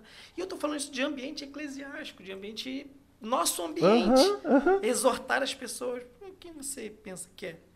Você é um crentinho? Você é melhor do que eu? Crentelho. Fariseu. Fariseu é o melhor, né? Fariseu é maravilhoso. Fariseu é melhor. Então, assim, cara, Não, o cara me chama de fariseu, eu fico honrado, irmão. eu não sei se eu tô te encorajando a ser pastor, ou desencorajando, ou me desencorajando. Não, eu- rapaz, eu, eu, eu já entendi que a gente, enquanto líder, enquanto pastor, a gente vai ter que lidar com isso mesmo. Porque sempre vai se levantar alguém que não vai aceitar o que a gente tem pra falar. Sempre, ah, vai se sempre, levantar. sempre, sempre. E saber conviver com isso, né? Saber. Não, eu já tô aprendendo. Não é fácil. Mas já. Porque, querendo ou não, Thiago, eu já faço parte de um. Eu não sou pastor, mas eu Sim. faço parte de um ministério pastoral porque o meu pai é o pastor. Sim. E como eu sou seminarista da igreja, o meu pai ele divide muito do ministério dele comigo. Então, assim, a gente caminha muito alinhado, a Sim. gente. é, é, é, e às vezes a igreja não percebe isso. Que, que às vezes a gente- ele, ele bate num ponto que eu já levantei. Eu bato num ponto que ele já levantou. E aí com isso a gente vai. E aí a gente escuta. A gente, eu escuto, eu- a gente, eu escuto gente falando do meu pai pra mim. Meu pai escuta gente reclamando de mim. Ah, que bom que pelo menos é pela frente, né? E aí, e aí, assim. E eu acho muita burrice você fazer isso, porque ele não é só meu pastor, ele é meu pai. É óbvio que nós vamos conversar sobre isso. Uhum. Isso sempre vai ser uma pauta. Quem não compactua, quem não está com a gente, está contra a gente e a gente sabe. Não é Zezinho da bola torta que falou do meu pai pra mim, que sou seminarista, Uhum. significa que eu não vou falar pro, pro meu pai. E eu não vou falar pro meu pai porque é meu pai, vou falar porque é meu pastor. Sim. Mas se eu tivesse alguma coisa contra o meu pastor, eu falaria porque é meu pai. É bom você ter essa liberdade de você. Sim, eu tô numa igreja onde eu não concordo com tudo aquilo que é proposto. E somos dois. Mas eu estou, eu entendo estar debaixo de uma autoridade. E se eu não quiser estar debaixo, eu peço para sair.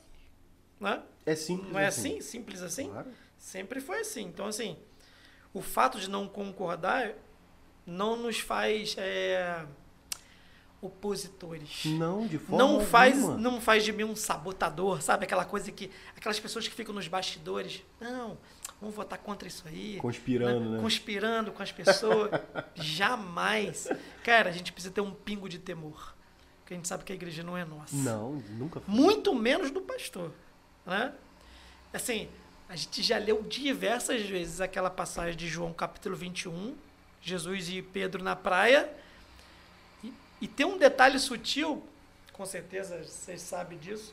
Jesus fala: Você me ama? Então apacente as minhas ovelhas. Não são suas, são minhas. A igreja é minha. É esse. É, é Jesus é- falando isso. É essa consciência de, cara, estou com as ovelhas dele. Vou ter que prestar conta das ovelhas dele. Dele. Pra ele. Pra ele. o cara vai chegar aquela aquela aquela licença poética do, do, do juízo final. A fila e chegando a sua senha, né? É. Bora. Vem. E aí? Senta aí. Apresente A contabilidade. Meu irmão, eu temo isso, cara. Eu tenho esse temor. E tem que ter. E eu quero continuar com esse temor de apresentar aquilo que ele me deu para fazer. Senhor, tá aqui. Que eu acho que vai. Acho não. Eu tenho certeza que vai ser um dos dias mais terríveis para muita gente. Com certeza. É aquele dia assim, maravilhosamente terrível. Porque- Exatamente. Porque quando você lê aquele texto que eu falei de Mateus 7, que quem está dizendo para Jesus são as pessoas que estavam pregando, eram líderes. Senhor, em teu nome não expulsamos demônios, não curamos. Que? Nunca vos conheci.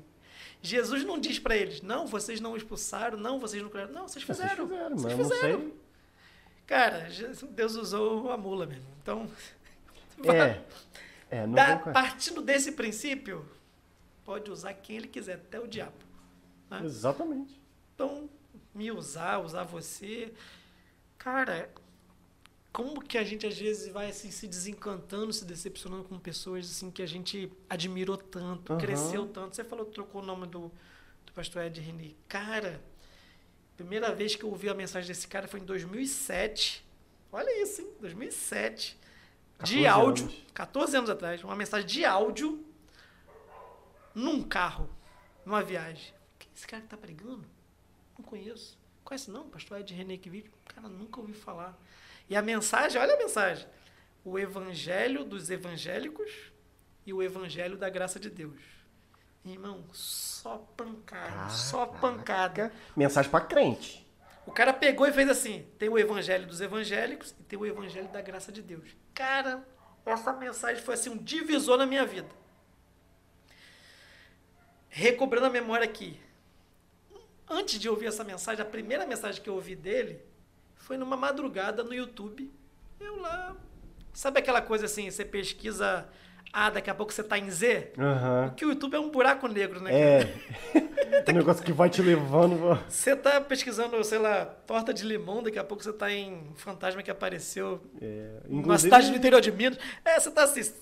Como que você vai parar e você não sabe? Gente, inclusive, terminando aqui esse vídeo aqui, assiste outro episódio do Teu Talk. Não vá para o buraco negro. Não caia na sugestão do YouTube aí do lado. Não caia, por favor. Vai estar aí do lado coisas macabras aí, você sai fora Pelo disso. amor de Deus, sai fora. E nessa uma madrugada, cara, eu acho que eu tinha acabado de, de estudar, aquela, aquele tempo de estudar a lição da EBD, Aham. para o domingo de manhã. Eu tinha feito isso, navegando no YouTube, caiu uma mensagem do Ed René chamada Coração Quebrantado. Essa mensagem foi. Ele pregou numa plenária da CEPAL, aquele antigo congresso da CEPAL. Aham. Meu irmão, cara, como que aquilo mudou a minha vida. Aquilo assim, fez assim, pum, mudou a minha vida assim, e eu comecei a ficar. Você tem ideia, Gabriel? Eu fiquei assim tão é, entusiasmado com aquele. Com aquela mensagem tão clara e tão poderosa de um, de um jovem pastor que na época, pô, 14 anos atrás, ele talvez tivesse menos da idade que eu tenho hoje. Devia ter uns 40 anos, 38, por aí. Quem é esse cara? Que mensagem poderosa. Que, que- Comecei a baixar as mensagens de áudio dele. Comecei a fazer CDs com as mensagens de áudio dele e presentear as pessoas. Pô, caraca. Fiz muito isso, Gabriel. Eu fazia assim, uma série de CDs. Eu era tão cuidadoso com o negócio. Fazia capinha, colocava na caixinha. Tá aqui um presente pra você. Tipo assim, tinha 100 mensagens de áudio do Ed René lá no, no CD. Eu dava de presente. Dei muito pra muitas pessoas. Falei, cara, eu não posso ficar com isso pra mim. Eu tenho que dividir com as pessoas. E acabei influenciando uma galera do meu tempo lá, da época da, Aham. da Igreja da Barra, da classe de jovens, com essa com esse frescor, vamos dizer assim, né? Com as mensagens dele. Mas hoje aí você vê um cara que se perdeu em algum momento da trajetória e começou a olhar para a Bíblia e falar: é, você não está tão suficiente assim, a gente precisa dar uma, uma atualizada. Cara, terrível. Que tristeza, Sim. né? Eu até fiz um comentário outro dia lá num grupo nosso lá do seminário, quando surgiu aquela aquele trabalho que a gente precisava fazer sobre o texto, né, sobre a Sim. mensagem dele. Eu falei, irmãos, assim, com muita tristeza eu, eu fiz esse trabalho, mas a gente não pode deixar de orar, porque ainda há tempo dele voltar atrás, se arrepender e dizer, não, falei bobagem, a Bíblia é a palavra de Deus em qualquer tempo, ontem, hoje, a palavra é viva e será eternamente. Porque a Bíblia diz, né? Tudo vai passar, mas as minhas palavras não vão passar. Então, assim, Até porque se você for, eu não sei se você teve a curiosidade de assistir todo o Assisti. sermão. Eu assisti, Assisti. todo o sermão. sim. E se você for analisar o- esse trecho que ele fala, essa série de besteira, na verdade, analisando tudo que ele falou em toda todo o sermão, dá pra você entender o que ele quis dizer. O problema é que ele foi infeliz. Muito infeliz Na colocação nas dele. palavras que ele escolheu. E tem um outro detalhe para quem acompanha assim. Eu posso falar porque eu o acompanho desde 2007. Eu acompanhei toda a trajetória dele, claro, à distância, sim. Mas, cara, praticamente todos os domingos eu ouvi as mensagens dele, tanto da mensagem da manhã como a mensagem da noite. Acompanhei as passagens dele por congressos, tudo eu acompanhei e eu vi como que o discurso foi se transformando. Ele não, não foi da noite para o dia, ele foi mudando. Nunca é. Mas aí, assim, com, com temor eu falo isso, quando a política mudou a cabeça dele. Quando as preferências políticas dele o desviaram do propósito. E com as preferências políticas vem a ideologia, A né, Thiago? Porque se você for analisar esse trecho, fica claro uma das ideologias, né, principalmente da esquerda, da classe esquerda da Uhum. política brasileira, onde ele fala, a gente não vai ficar execrando ninguém aqui, tá, gente? Não, não é a intenção. A intenção aqui é a gente falar disso. Se você quiser, eu, eu tenho as minhas dúvidas que ninguém tem ouvido falar disso, mas procura aí, Ed Renekiewicz atualizar a Bíblia. E aí você vai entender, é um, é vídeo de aproximadamente 9, de 9 a 10 minutos, Isso aí. o- isso que ele vai falar. E na parte que ele fala sobre a homossexualidade, você vai entender do que eu vou falar agora. É, você vê que ele dá uma passada de pano, né? Ele, na verdade, eu, eu ainda vou além e vejo que parece que ele montou todo aquele discurso naquele trecho da mensagem dele para dar essa aliviada. Porque ele compara a homossexualidade ao racismo, à machismo. misoginia, ao, Ao machismo. E eu fiquei assim, opa, É, é quando você tem muita sede de incluir aquilo que Jesus vai excluir no final. Porque assim, ah não, você pode vir, você pode ser do jeito que você quiser. Deus ama a todos. Peraí. Sim, Deus ama a todos. Mas existe uma palavra. A palavra não está dizendo que só essas pessoas serão condenadas, não. Ela está dizendo que outras homicidas. Tem toda uma, uma pré-lista que, que o apóstolo Paulo coloca, mas também está lá que essas pessoas não herdarão o reino de Deus. E eu não posso ignorar isso. O José Mabessa, essa semana, postou até um negócio bem interessante. Ele disse que antigamente os crentes iam com a caneta marca-texto para o culto, agora estão indo com uma tesoura, né? É, Então, assim, triste, né? triste isso, porque antes você, poxa, isso aqui é importante para mim. A minha Bíblia, por exemplo, é toda marcada de marca-texto, toda Eu colorida. também. E eu ainda anoto com caneta esferográfica comum, assim, isso aqui tá falando sobre assunto tal. Tá lá, tudo anotado. Faço isso também. Mas hoje as pessoas não, elas Não querem fa- cortar. é. Isso aqui não serve pra mim. Peraí, vou cortar aqui. Cara, ou a Bíblia é toda a palavra de Deus, ou ela não é nada. Não é nada. Ou ela não é nada. Exatamente. Ou de Gênesis 1 a Apocalipse 22, é tudo palavra de Deus, ou nada é palavra de Deus. E eu prefiro Concordo. ficar com a primeira. Com certeza. Tudo é palavra de Deus. Né? Então eu quero a palavra toda. Eu não quero, ah, isso aqui é legal pra mim. Cara, Gabriel, você também deve ter essa experiência. Eu sou do tempo da caixinha de promessa. Ah, claro! A gente chegava na casa de chegava na casa de alguém. Peraí, irmãos. Antes de vocês ir embora, vamos tirar aqui um. É, Quase que ele falava um horóscopo, né? é horóscopo gospel. Não falava, Ai, não. brother. Vamos tirar aqui um versículo, cada um lê o seu versículo. A gente lá, hum, Judas foi e se matou. Não. Aí Esse não. tira. Não, vão, vão tirar outro então. Esse é a caixa da desgraça, né? Então vai e faça o mesmo. Esse caramba, não, pera aí. Isso aí não pode. Mas, cara, você vê como que você, o que você falou sobre a palavra que confronta, ela é exatamente isso. Porque se não serve pra mim, se o evangelho não tá te confrontando, então, irmão, esse evangelho tá errado. Tá errado. Não é o evangelho É. de Cristo, Tá errado. né? Porque a função, ó, Jesus, o discurso de Jesus, ele tava lá, meu irmão, sentando tanta pua. lenha. E a galera começou, ó. O que Aí que ele vira, você vira pro discípulo, ó, Vocês não querem também, não? tá afim? Pega, pega o beco, pô. Fica à vontade. Pode sair fora. Eu não- porque eu olho pra Jesus, cara, e eu acho uma coisa maravilhosa em Jesus. Ele não tá adulando ninguém. Ninguém. si. Ele chamou. Ele Cara- chamou. Mas ele não fica, ah, não, Ti- ah, não, Tiago. Gabriel, pega o jovem rico hoje numa igreja dessa. Ah. Esse cara não saía dali nunca mais, meu. Não, pera aí, cara. Vou arranjar um lugar pra você aqui. Não precisa. Não. Não é. precisa você se desfazer de nada, não. Pode continuar Não com o tem dinheiro. lugar pra você no meu ministério. Rapaz, eu já ouvi cada doideira, bicho, do tipo assim.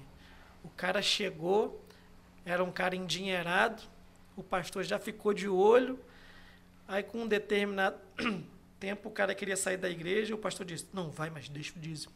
Tipo assim, o cara tava de olho no dinheiro do cara. Então, assim, o jovem rico hoje, ele nunca receberia aquela palavra De forma do tipo, alguma.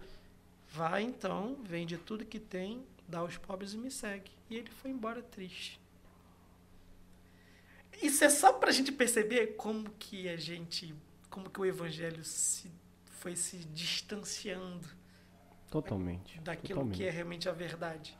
Você pega um Jesus entrando no templo de chicote, virando mesa, chamando aqueles caras de Ladrões, de ladrões. bandido. de exploradores, pessoas que estavam escravizando os, mais, os menos favorecidos. Não, Jesus perdeu a linha. Não, perdeu a linha, não. Jesus é Deus. Nele não há dolo, não há pecado nenhum. Até Jesus não suportou aquela situação. E por muito menos a gente tem tolerado. Por muito menos a gente suporta. É verdade. né? É verdade. A gente vê as injustiças, vê as coisas acontecendo. e Deixa quieto, vista- vai prestar conta. Fazer uma vista grossa aqui, deixa isso quieto. Eu preguei recentemente naquele capítulo 9 de Marcos. 9 ou 13? Acho que 9. Do.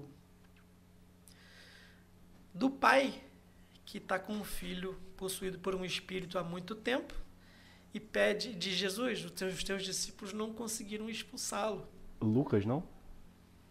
Acho que é Marcos, capítulo 13 ou capítulo 9. É porque eu sei que essa, é, é- Essa essa, passagem está em Lucas é. 9. Mas está em Marcos também. Eu preguei em Marcos. Acho, que- Ah, acho que é. Marcos 13. E Jesus fala, ó, geração incrédula, né? até quando estarei com vocês? Aquela coisa toda. E Jesus começa a dialogar com aquele pai. Nisso, o, o motim já tinha se formado, né? Uhum. Porque, segundo o texto, Jesus tinha descido com Pedro, João e Tiago lá da transfiguração e o Sim. negócio estava rufando lá embaixo. Aham. Jesus pergunta, não, teus estão discutindo aí com os, os fariseus aí, algumas coisas, e, o- e o menino demoniado lá aprontando tudo. Jesus expulsa o demônio, mas antes o, o, Jesus pergunta a ele, você crê? É, se, se, se ele crê, ele falou assim, Jesus, me ajuda a crer. Nem isso ele tinha, mas ele foi tão sincero, me ajuda a crer. Se o senhor pode, faz, se pode, tudo é possível que crê. Ele, pô, me ajuda a crer. Jesus expulsa. No caminho, o que, que os discípulos falam para Jesus? Por que, que a gente não conseguiu expulsar? Ah, essa casta aí só com jejum e oração. Pergunto, as pessoas não estão fazendo jejum e oração, não? O que, que você acha? Então, aí, o que, que eu lembrei, o que, que o Espírito Santo me trouxe à memória? Isaías falando o que, que é jejum, lá no capítulo 58. Por acaso eu tô, tô preocupado com esse tipo de jejum que vocês fazem? Fica se abstendo de comida? Se o coração de vocês está cheio de maldade? A pessoa quer fazer jejum, mas ela quer dizer para você que ela está fazendo jejum. Não, cara, hoje eu não estou muito bem, não, que eu tô, tô meio abatido aqui, tô fazendo jejum. Cara, vai ter uns 200 demônios ali que você não vai conseguir. Ainda vai ser envergonhado ainda, né? E o próprio Jesus ele vai falar que o jejum fica quietinho, você não, ninguém precisa saber. Cara, o judeu é um, do- é um, é um dos. É um povo muito zeloso nessa questão da reunião e do, do- da religião e do rito. Você acha que aqueles discípulos não jejuavam? O jejum mesmo, a prática? Claro que sim. Mas a vida deles condizia com aquilo que eles viviam? Claro que não. Senão, o menino teria sido liberto. É o que Felipe vai falar pra Jesus, assim, Jesus, mostra-nos o Pai. Jesus falou assim, caraca, bicho, tô três anos andando Você é louco, você." né? Ah, vocês estão me tirando, né, São de mano? brincadeira. Pô, eu tô falando que é chegado o reino de Deus, eu sou o caminho, sou... ninguém vai ao Pai. Pô, tô o tempo todo falando pra vocês, vocês ainda não se ligaram, mano? Cara, assim, cada vez que a gente lê, a gente fica mais maravilhado, porque esse texto, a, a, a resposta de, de- do porquê eles não conseguiram está no próprio texto no final. porque exato. Nesse caminho, Jesus está conversando com eles, vai embora para Cafarnaum, que eu acho que era tipo uma espécie de base deles lá, É, né, onde eles é. moravam. E Jesus é, se afasta com eles para ensiná-los. Jesus vai falar assim: ah, eu vou precisar morrer. Cara, impressionante que todos aqueles capítulos naquele, naquele, naquele contexto, Jesus está falando a mesma coisa e eles escapam do assunto e vão falar sobre outra coisa. Eles não prestam atenção no que Jesus está falando. Não é. Eles ignoram. E Jesus fala assim: do que, que vocês estavam falando no caminho? Jesus pergunta para eles. E eles ficaram quietos porque estavam discutindo quem dentre eles era o maior. Enquanto o menino sofria endemoniado, eles discutiam quem era o maior entre eles. Se era Pedro, se era João. Pô, já tinham vivido uma experiência fantástica agora com Jesus. Peraí, eu quero o melhor lugar nessa parada, bicho. Né? Tanto que a mãe de João ainda fala assim, Jesus, né? Meus filhos estão aqui, Bota ó. meus filhos, sentar. Pô, cadeira especial pra galera aqui, dá uma moral pros meus filhos aqui.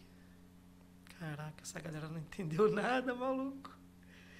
Você é, tá, tá brabo de entender. Tá difícil. E assim acontece ainda nos dias de hoje. Produção, temos, tá em quanto tempo aí? Como que tá o. Uma hora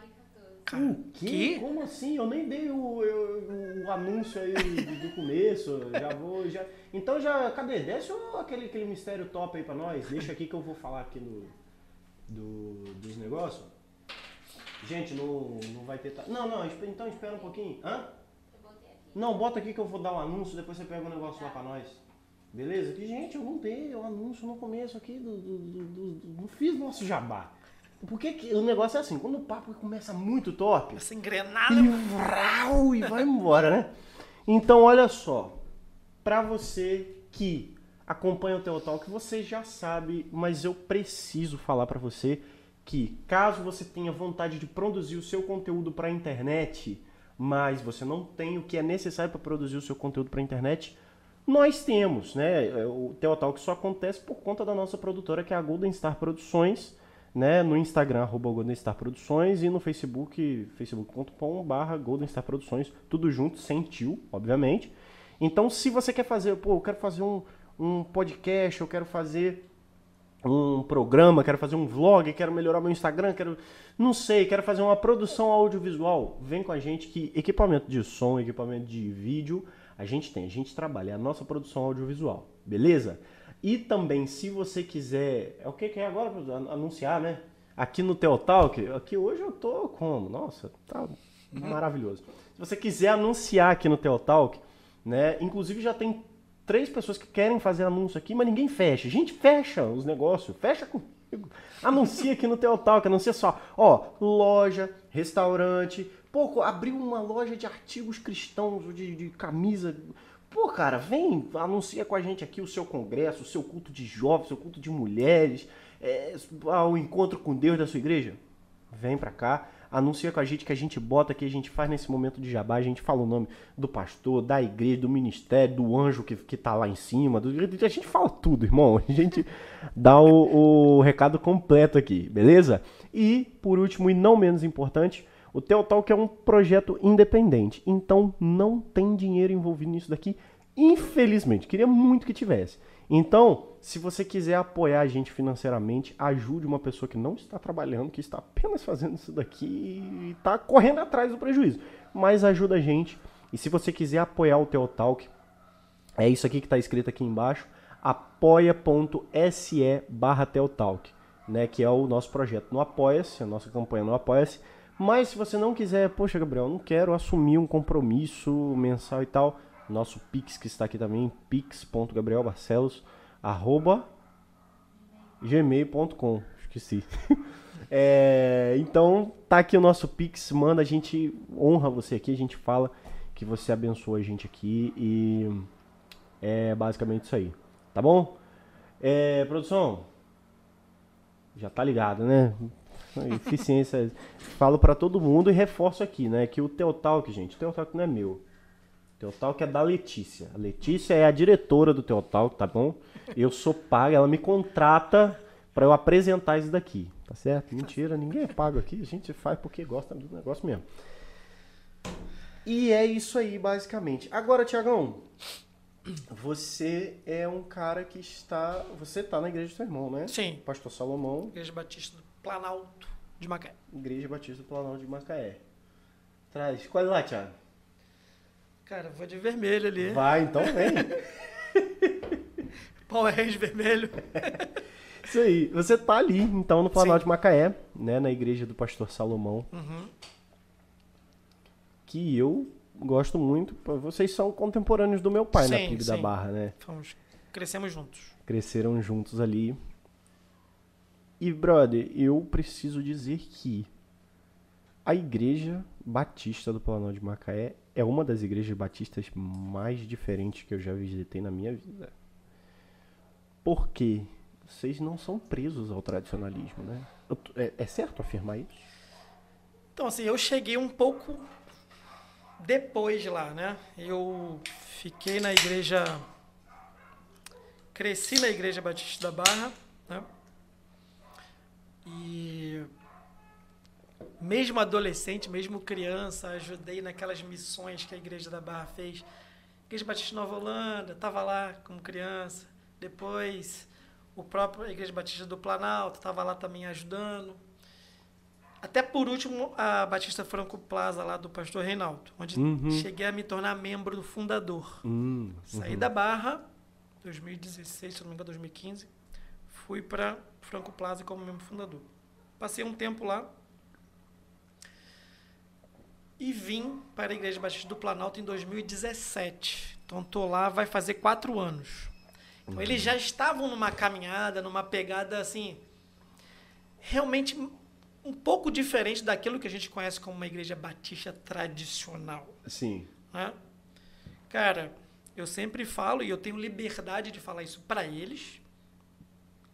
É meu irmão, é o pastor da igreja, ou seja, para qualquer membro. Eu tenho muita gratidão por Deus ter me colocado numa igreja batista. Eu não sou aquela pessoa que fico de fora tacando pedra, não. Uhum. Se for para bater, tem que bater do lado de dentro Isso aí. né? Vamos bater para construir ou para reconstruir, para refazer. Mas eu tenho muita gratidão pelo que eu aprendi na Igreja Batista, por todo o ensino que eu recebi. Mas eu queria. é, não é algo mais, porque algo mais dá, a intens- dá, dá a impressão de que Jesus não é suficiente. Não é isso. Uhum, uhum. Estou falando mais de questão litúrgica mesmo, de uma forma de você enxergar o evangelho. Então eu me identifiquei mais com a Igreja do Planalto num determinado tempo da minha vida. Total gratidão à primeira Igreja Batista da Barra de Macaé, onde eu cresci, onde eu fui enviado para o seminário em 2013. No ano seguinte, acabei trancando a, a matrícula e retornei só em 2019. Mas a gratidão total à Igreja da Barra. Mas a Igreja do Planalto realmente ela é um pouco diferente daquilo que a gente conhece como uma igreja batista tradicional. Tem suas coisas boas? Claro que tem.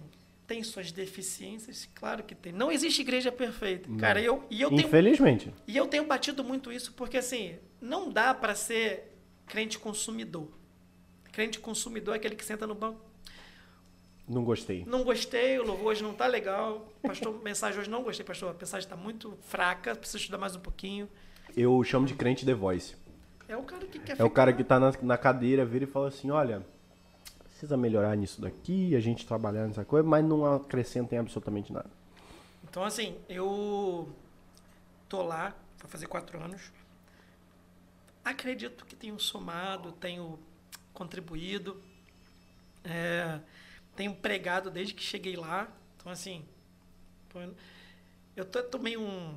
Peguei aquele ensinamento do pastor Robson do- dos esboços e numerar os esboços, e eu tenho feito isso hoje. Antes eu não fazia. Uhum. Eu acho que eu já preguei mais de 200 vezes, mas eu só tenho 30 esboços.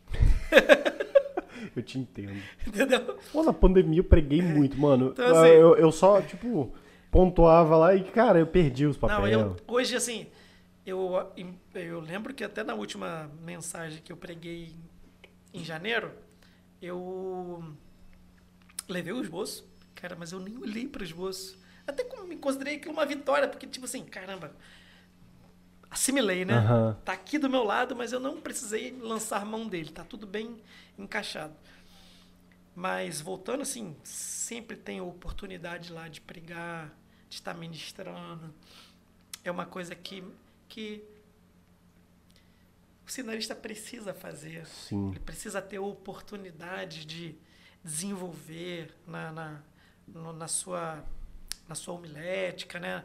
na sua desinibição junto às pessoas. Então, assim, quanto a isso, a Igreja do Planalto me deu toda a liberdade, confiança, apoio para poder estar tá, tá pregando, tá ajudando. Mas eu quero mais, assim, eu quero somar mais, eu quero agregar mais, eu quero poder contribuir mais com as pessoas. Uhum. Cara, eu me lembro que a sua primeira pergunta, lá atrás, quando a gente estava conversando sobre. Nem foi pergunta, a gente estava conversando sobre o que, que a gente enxerga ali na frente. Eu me lembro, uns 10 anos atrás, talvez mais, eu não sei. 10, 12 anos atrás, eu fui num congresso de jovens. Congresso interno da Igreja da Barra. Aham. Fomos lá para o sítio da primeira igreja batista, na Bicuda Pequena. E aí tinha um amigo, até um amigo meu lá, um pastor, não é daqui de Macaé não, acho que ele é de Campos. Ele estava como palestrante lá, como o, o convidado né, da, da juventude. Aí trocando uma ideia, ele falou assim, Tiago, você tem chamado, né, cara? Eu falei, cara, tenho ele. Pô, o que tá faltando então para você aceitar isso e se engajar e ir para um seminário? É, cara, algumas coisas ainda estão faltando encaixar na minha vida, eu preciso me ajustar, enfim. Aí ele faz a seguinte pergunta: Como você se vê depois, como formado, como pastor? E eu aprendi uma coisa: aquilo que mais te incomoda é o seu ministério. Aquilo que mais te tira o sono, aquilo que mais te. Que você olha e você fica assim aborrecido, você fica incomodado. Cara, tem grande chance daquilo ser o seu ministério. Pô, pode crer. E se tem uma coisa que me incomoda muito é o falso ensino, ou o ensino raso, o ensino superficial, o evangeliquez, sabe? Eu tô muito assim, eu saturei muito mesmo, Gabriel, daquela daquela mensagenzinha rasa. Daquela coisa do Gente, vamos mergulhar na palavra, vamos buscar mais, vamos entender mais, vamos ficar inconformados com Uhum. aquilo que a gente está vendo. Não tem mais. Tem mais aqui, eu sei que tem mais aqui. Então, assim, isso é meu inconformismo. Você está lá, ouvindo uma mensagem, seja de que igreja for ou na internet. É só isso que ele viu nesse texto. Meu Deus, misericórdia. Tem tanta coisa ali que dá para aplicar com temor, claro que eu tenho esse temor de. Mas é isso que me incomoda. Isso que tira meu sono, é isso que me faz comprar livros assim, enlouquecidamente. Você tem ideia? Em 2014, eu estava com mais de mil livros em minha biblioteca particular. Mas, hein? E aí, eu e uns amigos lá cismamos de fazer, montar uma ONG, né? Montar uma ONG lá na Barra e Oh, tal. E eu Deus. doei a maioria dos meus livros, cara. Desapeguei dos meus livros. E eu agora estou refazendo a minha biblioteca. Estou com 400, né? Mas tinha desfeito bastante dos meus livros. Mas eu sou um apaixonado por leitura, por livro, por querer entender mais. E eu acho que é aí que o meu ministério pode caminhar. Uhum. É ensino, é o inconformismo com, a- com as coisas que têm sido pregadas. É uma coisa que me incomoda, e eu tive a oportunidade de falar isso para o pastor dias atrás, é tudo bem que a gente está muito limitado na questão do espaço, por causa do decreto, por causa de distanciamento, por causa disso, por causa daquilo. Então, hoje, por exemplo, a gente não tem EBD. Cara, e eu não. amo isso. Eu amo isso. Eu amo essa. Peraí. Sabe aquela coisa de sentar e. Pô, vamos esmiuçar esse negócio aqui? Vamos pegar o texto e vamos. Cara, amar isso aqui, né? Olhar para o texto e. O que, que o texto quer dizer pra gente? A gente não tem mais isso. As pessoas não querem isso também. Muitos não querem isso. O que, que as pessoas querem, como você falou? Peraí, hora do culto, sentar no sofazinho, plim. Cumprir todo o rito ali do culto. Ou, tipo, se deu fome, pause. Vai na cozinha. Pega um. Ou então tá lá vendo tal e celularzinho aqui. Então, É. assim, cara, isso é uma coisa que me incomoda e é uma coisa que eu quero trabalhar. Uma coisa que eu quero me dedicar. Eu já até me inscrevi na pós-graduação aí online aí. Tipo assim, eu não, não consigo ficar parado. Eu tinha prometido pra mim no final do ano passado que eu ia tirar 2021 sabático. Eu Falei assim, não, não vou estudar nada, vou ficar só cuidar da saúde. Me matriculei num funcional. Falei, agora eu vou ficar de boa. Cara, não consegui. Falei, Tô fazendo uma pós-graduação em teologia sistemática. Então, assim, é, tenho essa sede de querer somar na vida de alguém aquilo que eu estou vendo. Porque, assim, é muito sério. Você tá vendo que as pessoas estão caminhando, tem precipícios ali na frente, elas vão cair e você não está avisando. Você Real. está vendo um esfriamento, é bíblico isso, esse esfriamento é bíblico. Jesus falou, pô, o amor de, muito, de muitos vai se esfriar. Pode ficar ciente que eu estou falando, vai se esfriar. E a gente está vendo isso. Você vê esse reflexo na, na igreja que você congrega. Quantas pessoas que sumiram? Elas não. E eu não tô querendo pregar aquela fidelidade. é, como é que eu vou dizer assim? Cega e aquela religiosidade ruim, do tipo assim, não, eu, eu, eu sou um, um religioso, eu tenho meus compromissos com a instituição. Não, não é isso. Mas muitas pessoas aproveitaram esse tempo para Sim. dar linha na pipa ou, ou do tipo assim, não, eu não tenho compromisso mais porque não posso ir lá no templo, eu não posso é, reunir mais célula na minha casa. Então, assim, foram. Deus permitiu que isso acontecesse porque ele vai peneirar as pessoas realmente que são dele e as que não são. Isso, a, a pandemia serviu para isso, né? E, e você vê que há uma diferença entre o cristão e o religioso.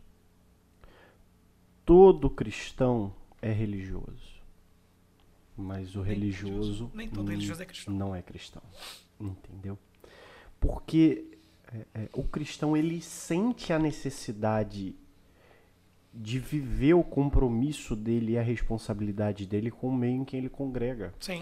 Isso é parte do que Jesus deixou como ensinamento. Então ele entende essa necessidade, ele entende essa importância e ele entende que não é tipo, ah, não vou hoje. Não, cara. Ó, eu, eu viajei com Letícia semana retrasada ou passada, não sei, se é retrasada. Viajamos na terça-feira. Fomos ver a mãe dela que estava em Caxias, recém-operada, operou na sexta. Fomos na terça, que era aniversário dela, passamos o aniversário dela com ela. Quando foi no domingo pela manhã, nós voltamos. Por quê? Porque domingo a gente. ti- Porque no, no domingo de manhã de carnaval não tinha culto. Sim. Se tivesse, a gente voltava no sábado. Como não teve, nós voltamos no domingo de manhã. E aí nós chegamos no domingo à noite. Porque no domingo à noite a gente tinha que fazer a live. Uhum. Porque a live é nossa responsabilidade lá. E- E, na quarta-feira já não tinha tido, porque nós não estávamos lá. Vocês estão fazendo do templo. Estamos fazendo no templo. Essa estrutura aqui, que a gente está montada para o podcast, a gente monta lá. É mesmo? É, a gente usa o áudio da mesa de som, a gente usa essa câmera aqui para poder fazer. O que eu monto aqui, o melhor que eu monto para fazer o meu podcast, eu monto na minha igreja. É isso que eu entendo como serviço cristão. Sim. O que eu faço de melhor para mim, eu faço de melhor para Cristo. Melhor para Cristo ainda do que eu faria para mim. Uhum. Entendeu? Então, eu falei com a Letícia, Letícia falou assim, ah, amor, eu queria ficar. Eu falei assim, amor, eu também queria poder ficar. Mas a gente tem um compromisso. A gente tem uma vida lá e essa vida lá está precisando de nós. Eu assumi um compromisso, eu estou responsável pelos cultos de oração da nossa igreja toda terça-feira. Por que, que eu não agendo é, Teotalk na terça-feira? Uhum. Porque terça-feira é dia de culto na minha igreja. Eu poderia muito bem pedir uma pessoa, falar assim, pô, dirige lá pra mim, porque eu tenho gravação. Não, eu sou cristão, irmão. Eu sei das responsabilidades que eu tenho com a instituição que me confiou esse me enviar pro Sim. seminário, entendeu? Confiar em mim pra fazer as coisas. Então eu vou lá e a gente vai. Amanhã, por exemplo, o nosso culto de oração vai ser no monte, de novo. Uhum. Nós vamos ao monte, mas a gente tem feito na, na igreja também assim. A gente tem vindo a igreja viver um novo tempo depois que a gente começou Foi a orar. legal, né? E aí eu penso assim, poxa vida, imagina se eu não tivesse ido. Uhum. Imagina se eu tivesse faltado mais uma semana. Imagina se eu tivesse faltado mais um domingo. A oração ia ficar desfalcada, a live ia ficar desfalcada. As minhas responsabilidades, por quê? Se eu sair hoje da igreja, certeza que Deus vai levantar alguém para fazer o que está fazendo.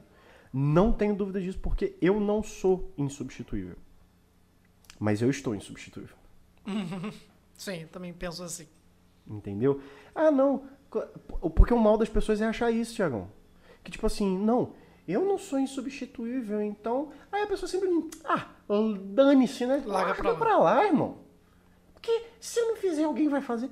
Não, pera aí, mas quem que é o comprometido de fazer? Agora, o religioso, ele tem uma visão diferente. Não, eu vou lá pra poder bater minha carteirinha e papapá, papapá, porque as pessoas precisam É, o religioso, o religioso quer ser visto, né? Não tem a, a, a parábola que Jesus propôs, né? O fariseu e o publicano Ele no, quer ser visto. E aí, cara, eu, eu assim, eu encaro com muita seriedade aquilo que eu faço na minha igreja, porque se eu não fizer hoje a minha realidade, isso não é eu pagando de bonzão não, isso é a realidade que eu vivo hoje. Hoje, se eu não fizer certas coisas na minha igreja, ninguém vai fazer.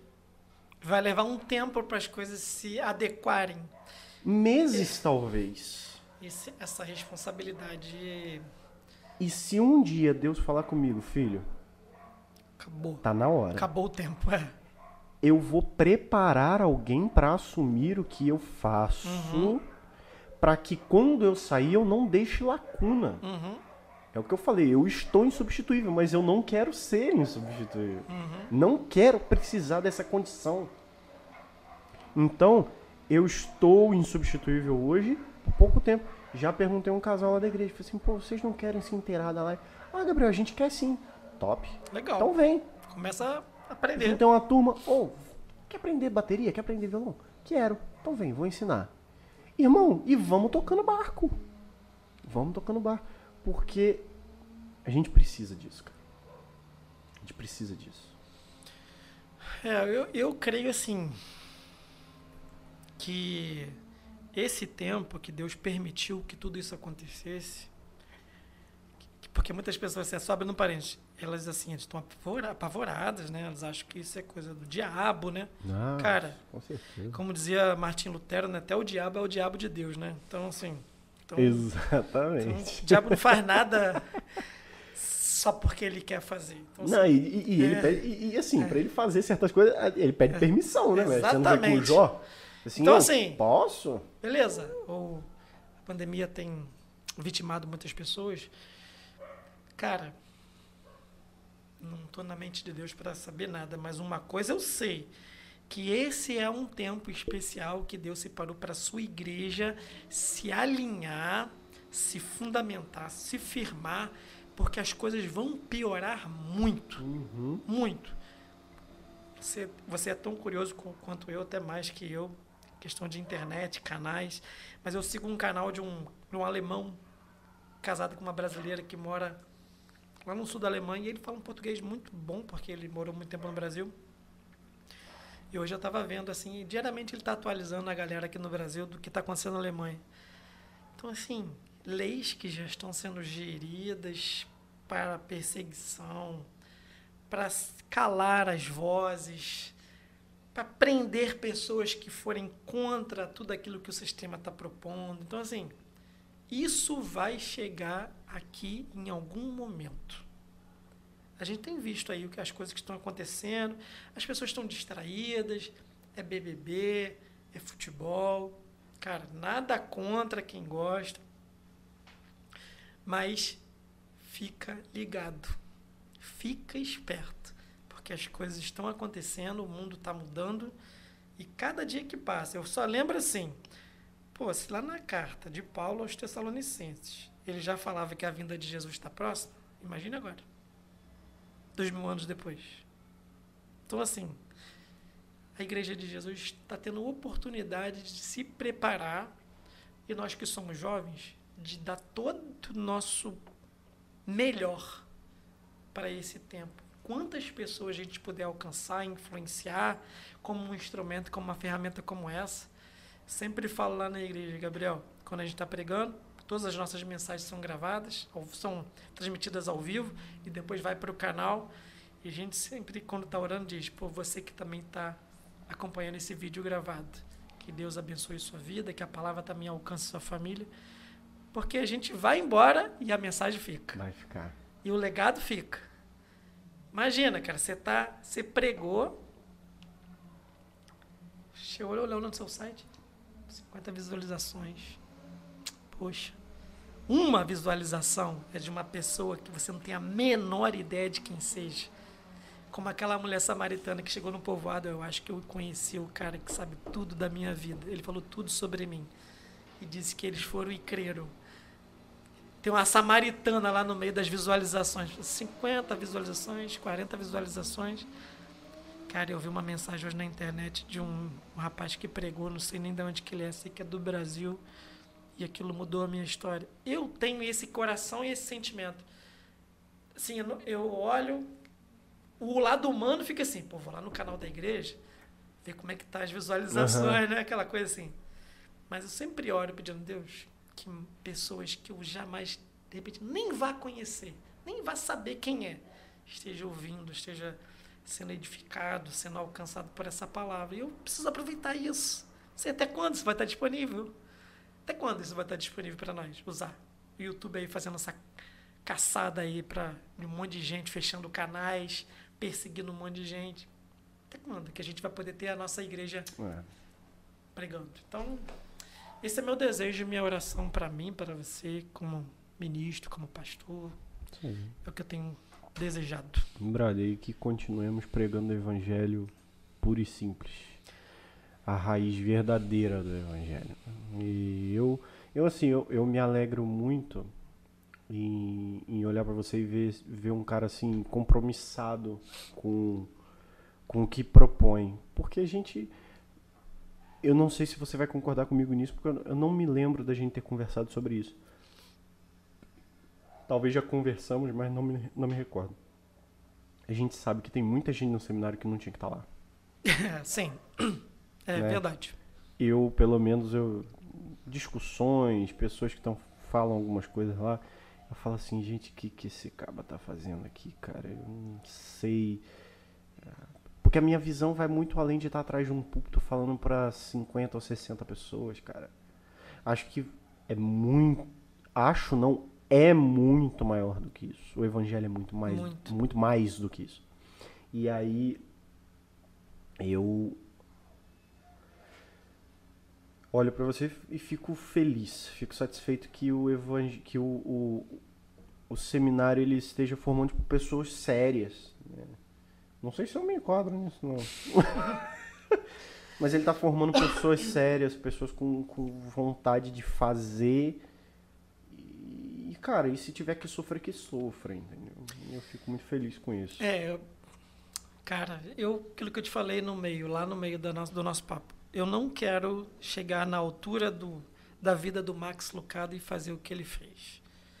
Eu prefiro ter uma caminhada discreta, sem, sabe, aquela coisa do confete, aquela coisa das luzes, ter uma caminhada discreta, simples, mas reta Isso aí.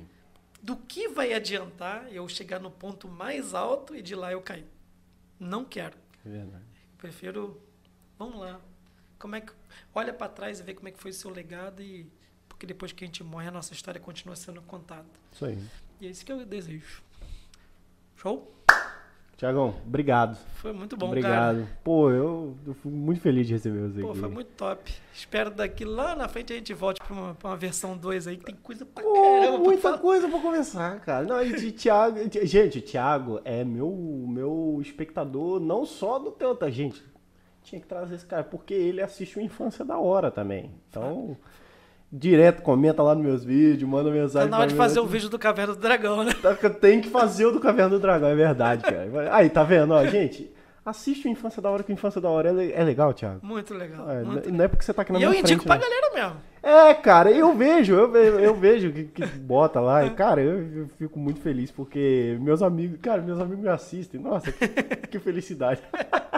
Top, tamo junto. Ai, ai. Gente, então é isso. Muito obrigado a você que assistiu até aqui o Teotalk. Fico muito feliz com a sua audiência. E, gente, é, é, é para edificar. Se a gente, por acaso, falou alguma coisa aqui que você ficou triste, talvez seja porque você tinha que ser confrontado nisso, tá? Nós não vamos pedir desculpa não, tá? Beleza? Não vamos, não vamos dar esse mole, entendeu? É, então, é basicamente isso. Lembrando mais uma vez, a Golden Star Produções é a nossa produtora, beleza? Quer fazer um conteúdo da hora, seu canal, quer fazer um conteúdo maneiro para sua seu Instagram, seja lá o que for. Conta com a gente, faça contato. É, tá tudo na descrição, tá, gente? Tal como o que você precisa fazer para anunciar aqui com a gente, o e-mail tá na descrição também, o e-mail do contato para você fazer, ah, falar o que, que você quer anunciar, o evento que você quer anunciar e tudo. Tudo preço que cabe no bolso. Top. E o anúncio da sua lojinha online também, do seu congresso, seja lá o que for. E se você quiser apoiar a gente, apoia-se nossa campanha no Apoia-se, tá aí e o Pix também. E se inscreva no canal aqui, cara. Se inscreva no Teotalk, gente. Vocês precisam se inscrever no Teotalk porque isso acontece. O pessoal vem, assiste o episódio, assiste o corte e E se manda. É, não, é, tem, tem vídeo aí de 200 visualizações, 200 e tantas visualizações e 80 inscritos. Pô, 90 e poucos inscritos. Inscreva-se, gente. Deixa o like, isso é bom pra gente. Teu Talk vai ao ar, está indo ao ar às terças-feiras, porque segunda a gente tá gravando. Eu, como eu vou voltar a estudar essa semana, as coisas estão complicadas. Então o Teu Talk está indo ao ar às terças-feiras, mas os melhores momentos, os cortes, vão ao ar no decorrer da semana aí, beleza? Semana passada nós tivemos por conta do carnaval, né? A gente tava de- descansando, tinha gente que tava difícil de convidar, o pessoal viajando. Mas a gente já está de volta, né? Então eu quero agradecer a sua audiência, quero agradecer a sua amizade, você que está acompanhando a gente aí. Inscreva-se no canal, deixa o like, compartilha para os seus amigos e não deixa de acompanhar os melhores momentos, os cortes no decorrer da semana. Lançamos também uma página dos cortes no Facebook para você que Pô, não tenho costume de acessar o YouTube, que tem uma galerinha que é escrava de Facebook, né, mano? Facebook, vídeo, vídeo, lá. Curte lá então a nossa página no Facebook para você não perder os cortes. Lá nós só postamos cortes. O episódio inteiro está no YouTube e no Spotify, mas os cortes estão também no Facebook. Beleza? Muito obrigado mais uma vez, Thiagão. Tamo junto. tamo junto. Sempre, 100%. Você agora tem aula quando? Sei lá. Acho que lá pra maio. Não tem nem, nem ideia. É, eu volto essa quarta-feira. Então, Tamo junto. Força. é isso aí. É isso aí. Até ano, mais. ano de TCC. Ai, Jesus. Tenha força, tenha piedade. Amém. Meus amigos, muito Demorou. obrigado. Nos vemos na próxima e até mais. Tchau. Valeu.